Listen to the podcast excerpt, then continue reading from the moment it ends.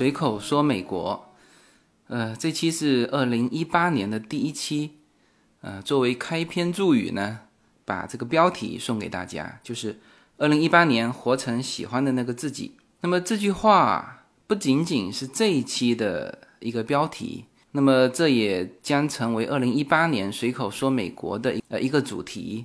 呃，其实大家知道啊，这个我说的随口说美国，其实不仅仅是在介绍美国，更重要的是在介绍一种生活方式啊，介绍我自己。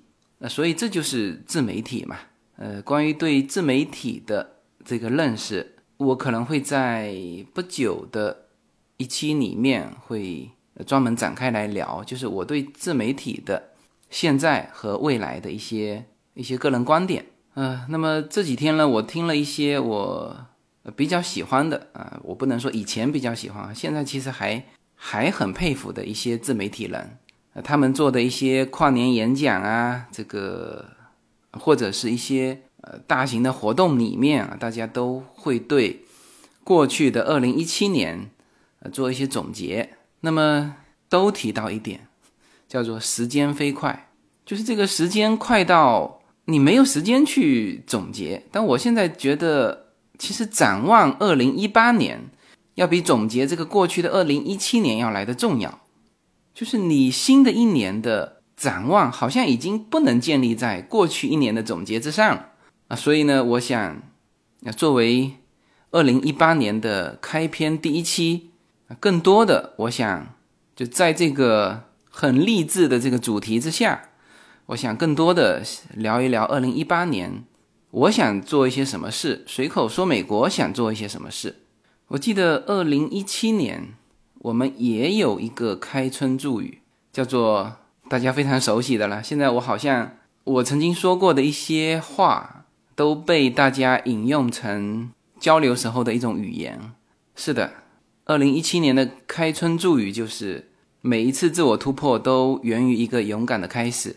那么这这个开春祝语后来也成为我二零一七年推出的一个付费节目，叫做《中美跨境创业与投资》的这个付费专辑的开篇语。那么二零一七年的开篇祝语。搭建了一个中美跨境创业的一个平台。那么在这个平台之上呢，呃，到现在为止我已经说了，我已经说了二十八期了。呃，非常高兴是在最近的这一期啊，以及今后就会出现的一些变化，就是我的一些听友他们在美国创业的这些故事，已经加入到中美跨境创业的这个内容里面了。在最新的一期中美跨境创业里面，我就介绍了一个在美国做一个就网络上能够销售枪支的一个平台。呃，这是我的一个听友，呃，他创建的这个平台，也是他作为在美国创业的一个项目。那么这个也是随口说美国这个听众群啊，这个结构发生了一些悄然的变化。就是以前可能听随口说美国节目的更多的是国内的，就还没到美国的呃这部分听友。那么现在更多的是已经在美国的这帮朋友啊，他们从美国的各个地方啊，近的那当然就开车来到洛杉矶，远的是飞过来和我进行一些交流。就是以前是我独立在创建这个平台，中美跨境创业，现在是越来越多的。听到我在做这件事情的这个朋友们、听友们加入进来，和我一起玩，这就对了。那么我说，二零一七年的这个开春祝语的目的是引出我今年的这个开春祝语今后将要开辟的一个平台，活成喜欢的那个自己啊。除了将作为二零一八年随口说美国的主题之外，啊，也非常具体的成为。我这次上海和北京听友交流会的一个主题，那么这次的听友见面交流会呢，就不是我在说这个内容，而是我希望每一个参加这个活动的人都能来谈一谈对这个主题的看法。像上海这边啊已经截止报名了哈，总共是四十个听友。那么我们会有一整天的时间在一起交流，这就是我喜欢的一种玩法。如果说去年的每一次自我突破都源于一个勇敢的开始，呃，创建了一个一档节目的话，当然现在是越来越多的人加入到这个节目里面来啊，在分享他们在美国创业的一些故事啊，也给到大家一些提醒啊，一些建议啊，一些脑洞大开。就是如果说去年的主题诞生了一档节目的话，那么今年的主题。可能就更好玩了，就是就我会想把它做成一个平台，那么这个平台是是介绍一种生活方式，这个平台会聚集就各种玩家啊，你可以是跨境玩的啊，它其实现在所有的东西，你说潜水，你说飞那个无人机是吧？你说跳伞，你说钓鱼，呃，任何一种玩法，就你玩到一定的高度，你自然而然会跨境，是吧？到东南亚去潜水。是吧？来美国钓鱼、打猎，然后我的这个在美国淘这个 Estad Sale 的这个，好像也引发了很多人那开始关注美国的这个淘宝啊。这就是我希望的那些生活方式啊，我所在玩的生活方式啊，其实很多人都在玩。那么我希望大家一起来搭建这个平台。那么怎么玩，怎么把这件事情做好，我也不清楚，所以。我会在和回到国内和大家的这个听友见面会上，大家一起来聊聊看啊，我们怎么把这个平台玩好。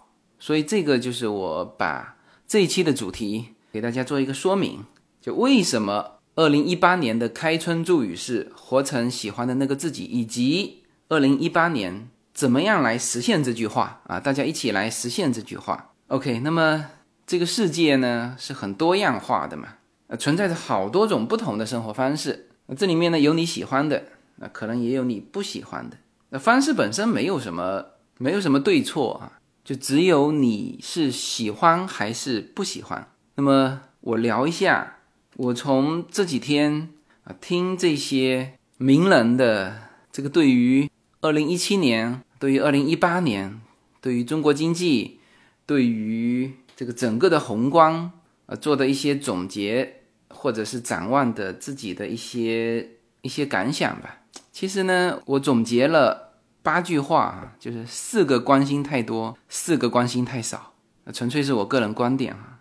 我觉得大家关心国家太多，关心自己太少；关心赚钱太多，关心生活太少；关心事业太多，关心家庭太少；关心负面的新闻太多。学习实用的知识太少，这是我的一个感受了。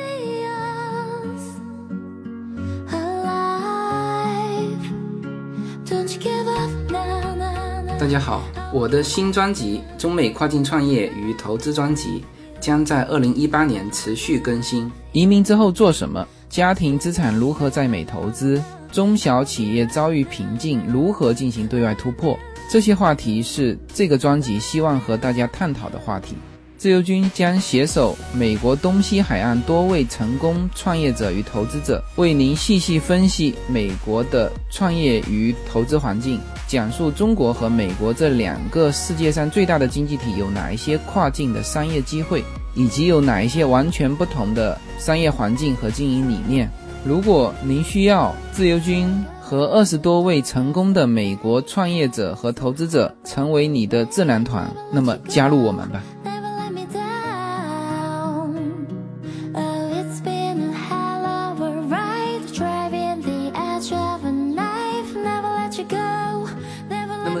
四个关心太多和四个关心太少，呃肯定是客观存在的。通过就各种的讯息吧，这个。看国内的公众号文章和大家的一个交流啊，甚至在群里面的这个交流，那包括了像罗胖的这种跨年演讲，呃，都可以感触得到。当然我没说对错哈，就有些人觉得那我就应该关心国家多，关心自己少，就应该关心赚钱，就应该关心事业啊，少关心家庭，啊，多关心这个负面新闻，啊，这个跟自己没什么关系的，非常热衷。啊讨论传播，但是呢跟自己真正有关系的、很具体的啊，比如说叫你早起啊，比如说叫你去晨跑啊，比如说叫你去参加一个自己真正能学习的东西，学英文是吧？那我觉得我喜欢的生活方式，呃，可能后者的比例现在看起来相对少了啊，也就是说，我喜欢的生活方式，后者的比例应该增加一些。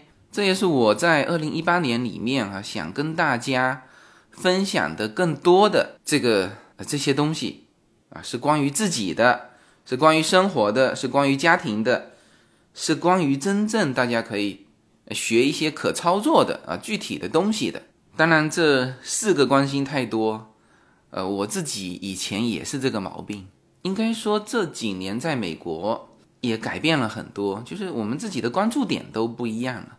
那现在的我呢，相对平衡，不是说我就不关心，我也关心这个国家大事哈，怎么也听政论节目，也关心赚钱啊，投资机会啊，是吧？自己也在创业。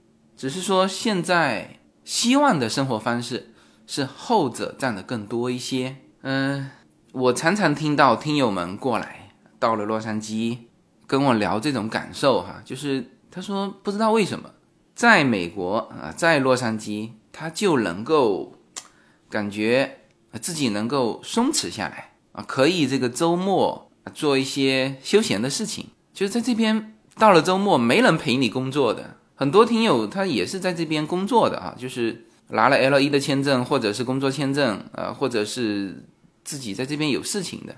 但是他们到了周六周天，哎，慢慢的在美国就养成不工作的习惯。但是他说不知道为什么回到国内就很焦虑，啊，一跟人一接触啊，就觉得自己周末休息是一件非常不应该的事情。呃，这种焦虑我每一次回国都感受得到。呃，甚至有一些朋友把这个焦虑早期的时候哈，他们会把这个焦虑带给我。呃，那当然现在我自己感觉不会了，因为很多东西想清楚了嘛。但是早期的时候，我印象非常深刻，当时还是我家乡来的这个听友，呃，他就告诉我，他说你现在这个机会非常好。两年前哈，这个当时如果有很好的机会，我现在也错过了哈，但是我无所谓。他就说。你机会非常好，你要应该怎么做？怎么做？应该怎么努力的去抓住这种机会？怎么拼命干？是吧？这就是焦虑嘛。焦虑是会互相影响的。就算我不回中国的时候，我都能感受得到。我听这个罗胖的跨年演讲，这个当然讲的非常好哈，这个水平也非常高。这个，但是我通篇听完，我觉得他也在说自己很焦虑嘛。但是我是感觉他其实既是焦虑的承受者，又是焦虑的制造者，是吧？他说马云这个焦虑到晚上都睡不着觉，是吧？那个马云那纯粹是出来贩卖焦虑的。那么罗胖也是，呃，我这不是在批评他哈，这个我完全没有资格批评他，呃，只是每个人选择不同的生活方式而已。呃，但是罗胖做的这个事情呢，他他又被人听得出来。有那种很深的商业动机，呃，为什么这么说哈？这个我听的感觉就像莆田系的那种医生啊，就第一句话就是一定要告诉你你有病，然后第二句话是病很重啊，第三句话才是可以治，然后最后一句话是药很贵。整个他的现在的这个模式就是这样，告诉你别人是怎么努力的啊，别人是七乘二十四小时在工作。马云晚上都焦虑的睡不着觉，然后现在的形势是什么呢？是在前面跑的，叫做强者恒强，大者恒大，就你是追不上的了。列举了种种的事例，告诉你你是追不上的了。后面呢，是一群离经叛道的年轻人，在以你当年离经叛道的那个那种方式和速度在追赶你，然后你现在自己是什么呢？是《爱丽丝梦游仙境》里面那个皇后说的那句话，叫做“在我们这里，你必须不停的奔跑，你才能留在原地。”哇，我说的都非常好哈，很有道理。我我听完还很很热血的跟这个叶子去分享，我说哇，这个罗胖说的太好了。但是那一阵那个热血冲动过去之后，我就在想，他这就是贩卖焦虑嘛。中国的焦虑已经够了，就大家的焦虑感已经够了，这个不愿去否认啊。从各种的，包括微信群里面的交流，通通都能听得出来。但这种东西，我个人觉得没啥用。呃，我认为它里面让你积极的去面对这个生活，呃，让你去学习，呃，这个部分是没有问题的。每个人都应该终身学习，这个是没有问题的。但是他用这种这种压迫的方式，让我每一次听完呢，一方面觉得很有道理，另外一方面呢又觉得不太舒服。呃，中国人工作的已经太多了。我常常说，如果哪一天世界末日啊，美国人一定比中国人要来的划算，因为他们这个跟钱多钱少没关系。无论钱多还是钱少，你去看美国的啊。这个大公司的 CEO 一到周末也是陪家人，那个连休假的那个假期啊，绝对不会给你浪费的啊！一出去玩就是在上一个月嘛，十一月底到十二月初，你直接找不到人的，给他挂电话肯定不回的，那那是他的私人时间，是吧？没钱的，那人家帕萨蒂娜的花车游行，人家还坐在第一排呢，是每天他过的感觉是在一种享受生活，享受他自己。什么叫生活？就是你生在还活着在这个世界上的时间，这个时间怎么度过，是吧？那你说呃工作这没办法，要去赚钱养家糊口这没办法，那大家总有休闲时间，是吧？大家总会在聚会的时候聚在一起，看你讨论的那些东西，是吧？是是互相交流这个钓鱼的经验啊，互相交流这个新上市的这个这个 iPhone X。还是说去讨论那些吃饭的时候讨论很倒胃口的一些事情啊，这就是美国的生活方式和目前我所看到的很多中国人的生活方式比较大的不同。这这个观点我已经说了四年了，就是我一到这边一开随口说美国的节目，我就说过，就是感觉就当时哈，当时我说过就是。国内过来的，我当时也是国内过来的嘛，就是聚会的时候一定是讨论怎么怎么赚钱，怎么做生意嘛，哪里有机会嘛，是不是？哎，怎么美国人都讨论那些很生活化的东西啊？小孩子应该怎么教啊？在这个年级会出现什么啊？这个时候你应该怎么做，是吧？昨天我们家庭聚会在我们家嘛，就是始始终是围绕这些东西讨论。就现在我是很习惯了哈。刚来的时候，觉得时间花在讨论这些东西上，也觉得好像不足以显示我们的这种事业有成的这种逼格啊。但现在也都非常的习惯了，这就是两种生活方式的不同。没有什么能够阻挡你对自由的向往。人生是一趟旅程，精彩的是沿途的风景。大家好，二零一八年我将。继续和大家相遇在随口说美国这个专辑的播出时间是北京时间的周五下午，每周一期，不见不散。那么大家除了听我的音频节目之外，也欢迎大家登录我的微信公众号，公众号的名字是无限空间。当然，大家还可以关注我的新浪微博和今日头条这两个平台的名字也是随口说美国。移动互联网的神奇之处就是可以把同类的人拉得很近，天涯若比邻，世界地球村，让我们享受这个自由连接的世界吧。盛开着永不凋零蓝莲花。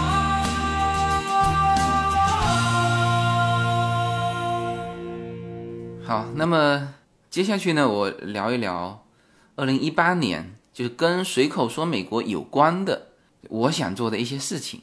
首先，刚才聊到了哈，就是今年呢，我会就充分用好每一次回国的时间，嗯，每到一个城市，呃，都会联系一下这个城市的听友会，呃，因为我现在在国内主要的城市吧，二十二十几个城市都有听友会，其实。那么这次会先从上海、北京开始，呃，跟大家来交流。呃，现在我也没有很具体的想法，说这个听友会怎么做，就是因为原来一直在群里面本身就有交流，但是我觉得有这个必要和大家建立一个线下的，就我参加的这个这个交流。就很多人说。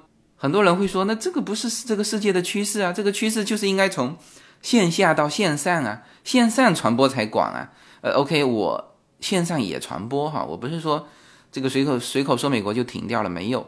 我呢，每一次回国内的时间其实不多，然后有的时候办一些事情，但我现在决定，我每到一个城市都会先和这个这个城市的群里面交流，就是如果可以的话，都抽出周末或者是周天或者是周六这个一天的时间，和大家来探讨，也回答大家的问题。呃，当然对于这个听友来说，可能听到我。面对面的解答一些问题，这是他们的收获哈。但是对于我的收获来说，其实我也非常希望听到大家的意见，就是就随口说美国听友会这个平台应该怎么玩。其实我自己想过，可玩的东西非常多。那我这边的资源就是，一方面我本人会时不时的会回国嘛，然后我回国的时候，有的时候身边会正好带上，比如说我的会计师。或者我的一些律师朋友，呃，如果正好他们有跟我一起回国，那他们也可以参加这个我们听友会的交流，那他们回答问题就更专业、更具体了。那还有就是什么呢？还有就是本身我的一些朋友，包括上一次深圳和广州，呃，就是就是我的那个朋友张鼎健，就是在我的几档节目里面都有出现过的哈，在移民专辑里面他是说。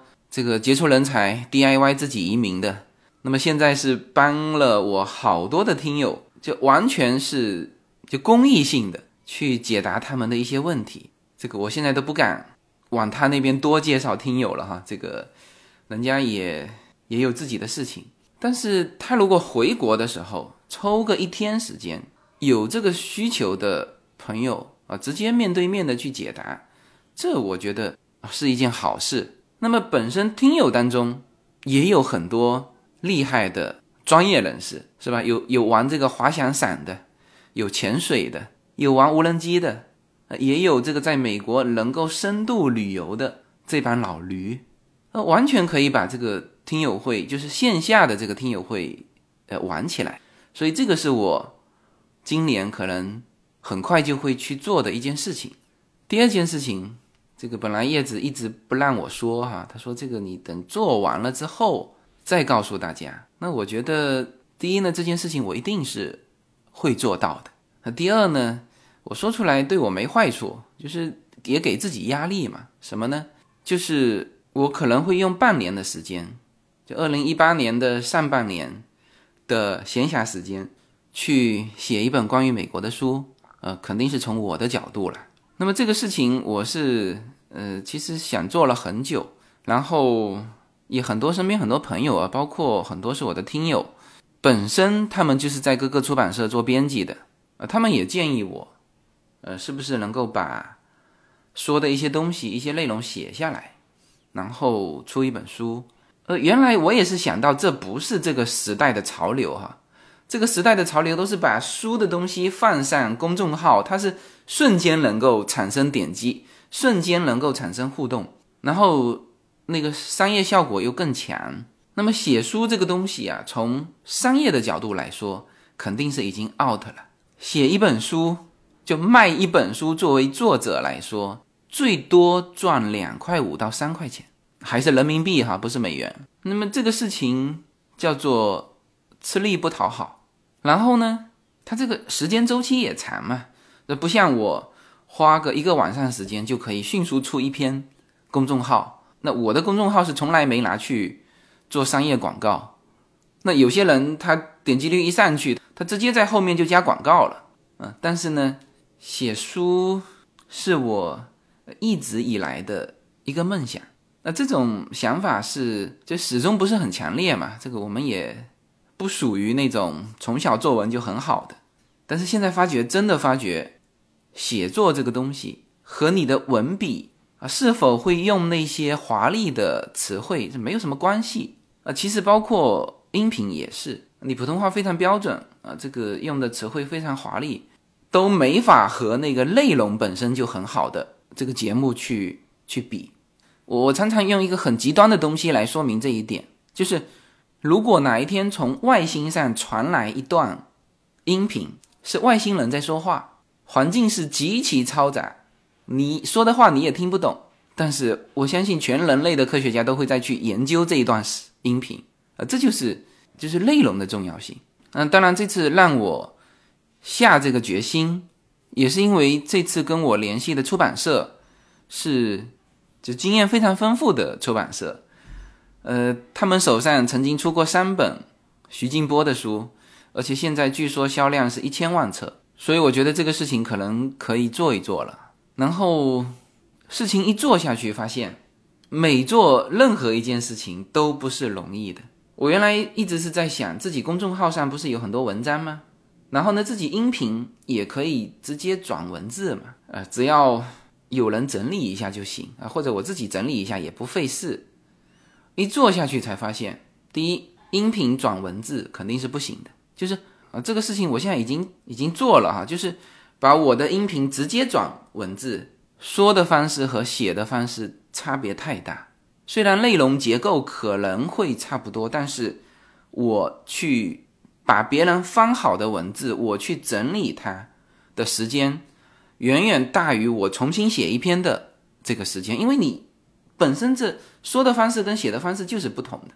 然后，公众号文章，公众号的文章也不能直接用于说出书的这种。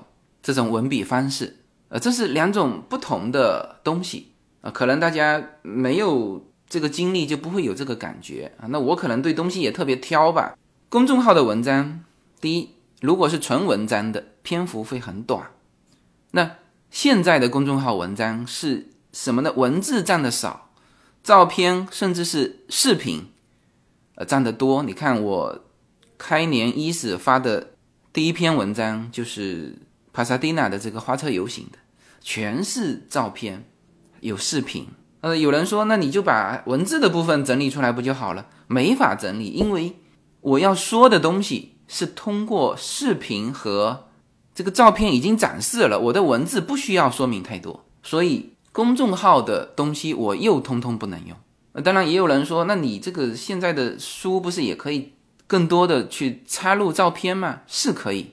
但是书的照片啊是个配角，文字是主角，所以呢，就是做了这件事情之后，我才知道每一件事情都不是那么容易做好的。原来大家看我做音频好像也也很容易，但是真正现在做成现在的音频，我也是经了一段时间的。你要会编辑，是吧？你要会插入音乐，这个不不难，就熟悉之后也很快。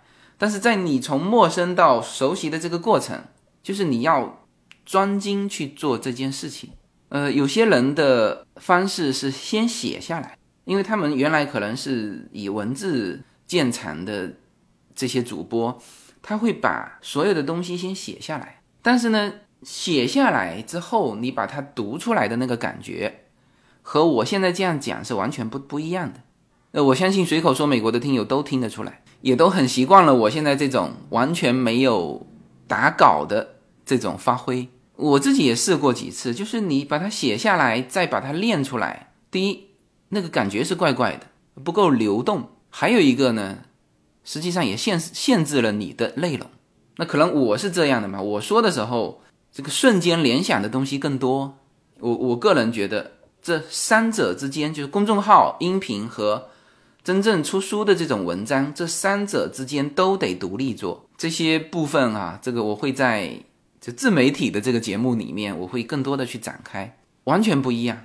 你看我公众号的文章，也和我的这个节目的内容也完全不一样。这个我反复说过多次了哈。所以我现在公众号上有一帮粉丝和这个音频的这个粉丝，有的时候还互相的不重叠。这这没毛病哈，有些人就习惯于听，有些人就习惯于看。那么我之前是已经把这二者分开了，啊，就内容上会有一些关联，但是绝对不重复，绝对不会把说公众号上发的文字拿到节目里面给大家练一遍，我绝对不做这种事情。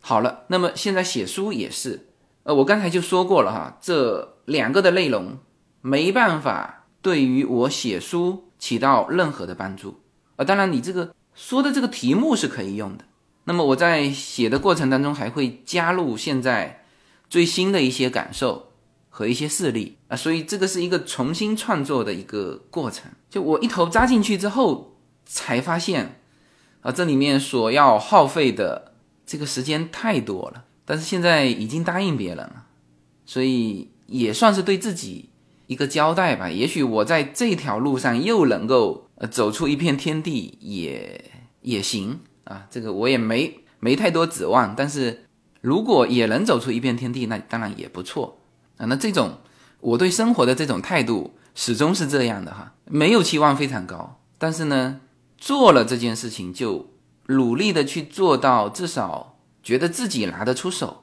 好吧？那么这个是我目前很现实的，二零一八年可以做的这第二件事情。那么和随口说美国有关的第三件事情。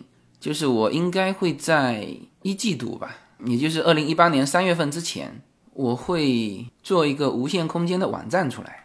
那么这个网站当然大家可以直接搜就可以上，那也可以通过我的公众号的就目前的那个论坛，我会把它取消掉，呃，换上功能更强大的这个网站。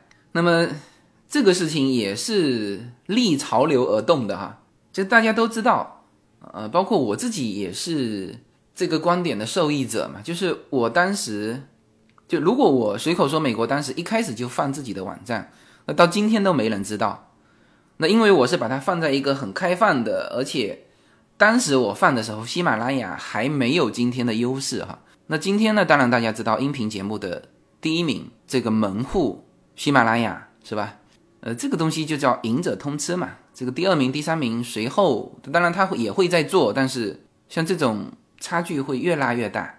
那么我是比较幸运，就是说我当时选择就选择了喜马拉雅。那么现在再想上喜马拉雅，呃，能够得到当当初的那种喜马拉雅对我的一种关注，这已经不可能了，是吧？你说像我的节目，喜马拉雅的 CEO 创始人于建军。他给我发微信说他是我的听友，就这种的关注，你现在再进去这都不太可能了。但是现在我为什么又回过头来去建自己的这个网站呢？几个必要哈。第一，这个受这个目前的这种条件的限制，就很多喜马拉雅的节目是不能上的。呃，比如说我说一些美国这边的新闻也不能上，我没说国内的新闻啊，就是。但是涉及到新闻类的，喜马拉雅也不让上，呃，有一些上了也被下架的。那我觉得至少下架的节目，有的时候大家让我说，哎，你把那个下架的那一期帮我文件传过来一下，或者传到群里面。那这个事情二十几个群我干一遍也很累呀，是吧？那我就自己搭个网站吧。就是，呃，大家可能会说，啊，那你这个网站可能也被封掉，也会被封掉。首先我说的内容我自己心里有数。我本身不是那个说政论节目的，呃，这个叫做行行出状元，细分市场又很不同。就很多人主播哈，或者是现在的一些大 V 啊，说着说着说着，他就变成是这个什么都行，也能说政论，也能说生活啊，也能做人生导师，也能这个插科打诨。那那个综合能力太强了，我是做不到。所以这种不不擅长的东西，我是不会去说的。我说的东西，呃，几乎都是跟美国有关的，跟生活方式有关的，跟时尚有关的，跟教育孩子有关的这些东西，我相信不会受打击。OK，然后呢，这个平台当然也会把我所有的东西都汇聚在上面。我现在有音频，音频里面有免费的跟付费的，有公众号，有微博。呃，有头条，今日头条。那么我的小视频是发在今日头条的，我的照片是发上微博的，就即时的照片是发上微博的。我的文章是发在公众号的，我的音频是发在喜马拉雅的。那么这个这些东西都需要有一个汇总的地方，所以呢，我觉得有必要去搭建这个网站平台。那当然，这个事情是有人帮我做了，呃，也是我的一个听友。那么他目前呢也有一些闲暇的时间。这当然都是找专业的人做哈，这个那他会帮我这个打理这个平台，那现在还没上线，呃，上线的时候我会在公众号上推广一下，呃，除了刚才说的这个平台会把我所有的内容啊全部放在这个平台之外，这个平台很重要的一个功能就是论坛。其实大家在群里面也都有交流嘛，但是群里面交流的方式是就转瞬即逝。有的时候我晚上睡觉嘛，因为有时差嘛，你们都是在那个时间去聊。我早上爬起来一看，一千多条信息，我怎么看？然后也有人很聪明，在里面艾特我，现在艾特我，我也看不见啊，我得爬一千多个格子才能上去看到你那一条。所以我现在搭了一个论坛的功能出来，就是你可以在这里面提问，我来回答，然后这一些的。交流全部留在论坛上，大家可以看到，大家也可以发表评论啊。然后呢，很多的听友可以在这里面分享出自己的经历啊，包括在美国留学的经历，包括在美国跨境创业的经历，呃，甚至直接可以把自己做的音频也发到这个平台上来。那么，如果说慢慢的这个平台玩开了之后，呃，但其实可玩的东西太多了，就是。大家在这个上面分享的东西，我可以公众号直接转采，呃，大家发的音频也可以作为我的节目的内容。就我觉得玩这个东西才更有意义。嗯，你知道，就以我现在的这个点击时间到的这些节目，你去看，全部是十万加。我的我的音频几乎每篇都是十万加。那有些刚刚放上去的那个不算哈。那么这种流量。当然，这个很多广告商就找我嘛，那我始终不做广告。包括前一阵子，喜马拉雅还找我说，我只要转采，就我什么都不要做，我只要转采某个节目，他就给我三万块啊，是是什么人民币哈，不是美金啊。要是美金，我会考虑一下。我没有回应，但是呢，我觉得如果说听友们就做的这个内容是和随口说美国相关的，无论是我的公众号还是我的。音频节目我都很高兴的，大家能够加入啊。那当然，这里面要以我的意见为准哈。这个适合的内容，我会在适合的时间和适合的相关的节目里面会放进去。那么这三个呃，应该是和随口说美国相关的，而且我今年上半年就在做的呃这个事情。随口说美国移民专辑是一个一步一步指导你实现美国梦的更加专业的一个专辑。现在在我的名字下分为专辑版和单集版，大家也可以在喜马拉雅上搜寻“随口说美国移民专辑”，你就会找到这两个专辑。相同的内容，不同的付费方式，欢迎点击。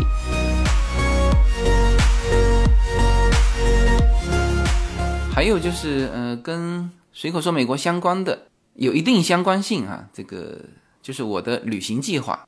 那么今年我会考虑去呃澳洲，还有南美洲。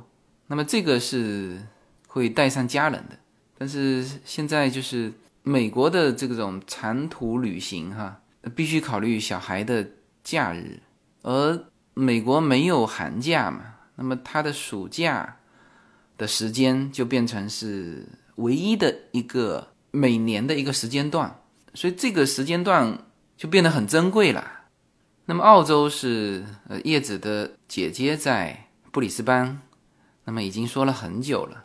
那反正我们会看情况，或者选择澳洲，或者选择。其实我自己更希望去南美洲。当然，南美洲比如说秘鲁，就这个时间可以短一点。那么我们有可能，比如说一周的春假，我们也可以去。那当然，今年呢，我还。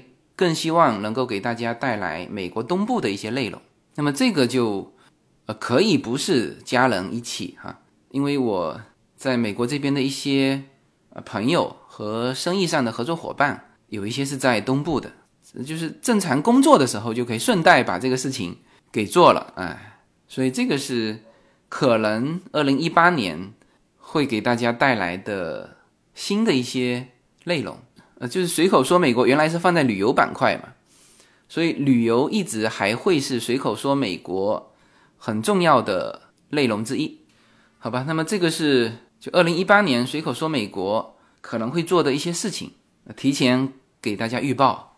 呃，二零一八年的第一天，我们全家呢就很早的起床去参加了帕萨蒂纳的玫瑰花车游行。那么关于这个花车游行的内容，我已经写了公众号的文章啊，作为二零一八年公众号的第一篇文章发出去了。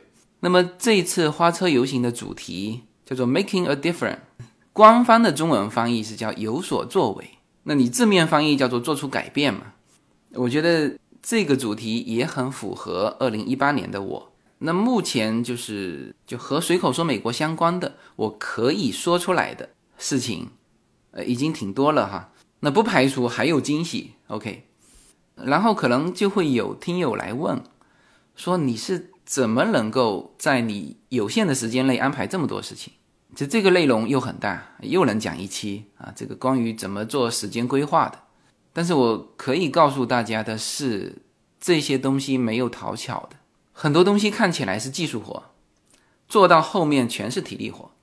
那么好在是什么？这些东西都是我喜欢做的事情。那有些是我的梦想啊，写书是我的梦想，和听友交流是我非常觉得有非常有收获，呃，同时也是非常喜欢的事情，是吧？旅行啊，陪家人在一起，这些都是喜欢的事情。那么你做起来，你。花很多时间去做，你会觉得很充实。那我非常赞同，就罗胖之前的观点，就是这个世界变化非常快。他说到，在目前哈，在中国，就一个行业、一个细分市场，从没有一个人，就是完全是一片蓝海，到一片厮杀非常激烈的红海。原来不是说中国人一年玩坏一个行业吗？那最早我听到的是两年玩坏一个行业。后来说是一年玩坏一个行业都已经是极限了。他这次说出来，他举了具体的事例，说七天，七天就可以从一片蓝海一个人都没有，到容不下你的这个一片红海，只需要七天。然后科技的发展又是如此之快，就快到你根本不知道下一秒会出来什么，就是你学习的速度可能也跟不上这个时代呀，这个新的技术的这种迭代。所以呢，我才说他描绘了一个很可怕的世界，他是在制造焦虑。呃，也许世界就是这个样子的。